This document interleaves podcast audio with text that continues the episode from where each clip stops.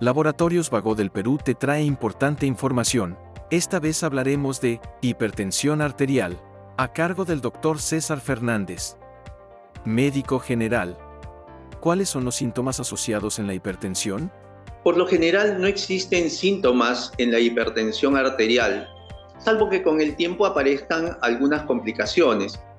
Estos síntomas no son específicos son síntomas generales como por ejemplo un dolor de cabeza, algunos sangrados a nivel de la nariz, a nivel de globos oculares, también puede haber alguna incomodidad, inquietud, ansiedad también por parte de los pacientes que padecen esta enfermedad.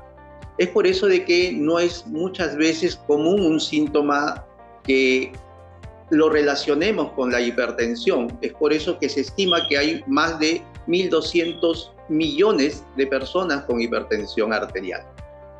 ¿Cómo se realiza un adecuado diagnóstico de la hipertensión arterial? El diagnóstico se realiza con la toma de la presión arterial a través de un aparatito que nos permite la medición. En la actualidad, los aparatos electrónicos digitales son lo más adecuado y lo podemos hacer tanto en el consultorio como en el domicilio.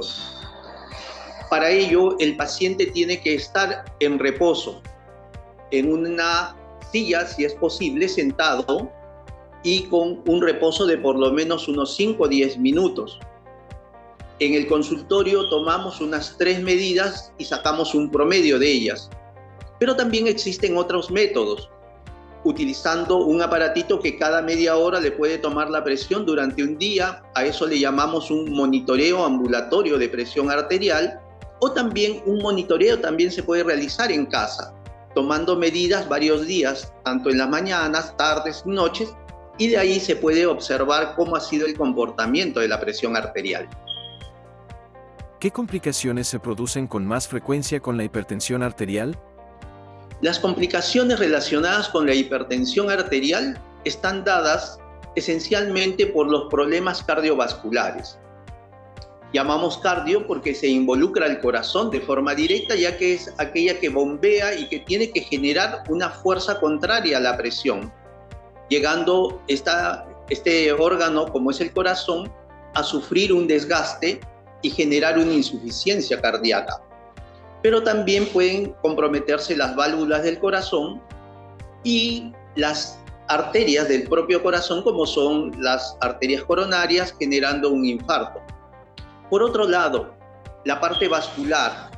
Pueden haber complicaciones como los accidentes cerebrovasculares o derrames comúnmente conocidos.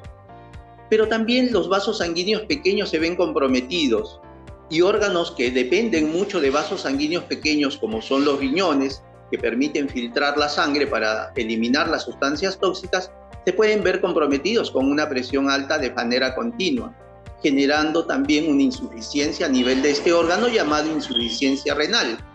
Otros órganos relacionados también están dados, por ejemplo, por la retina, la capa que permite visualizar en el ojo y que también se puede ver afectada por eh, problemas de la presión arterial. Sigue informándote con Laboratorios Vago del Perú. 30 años. Misión que trasciende.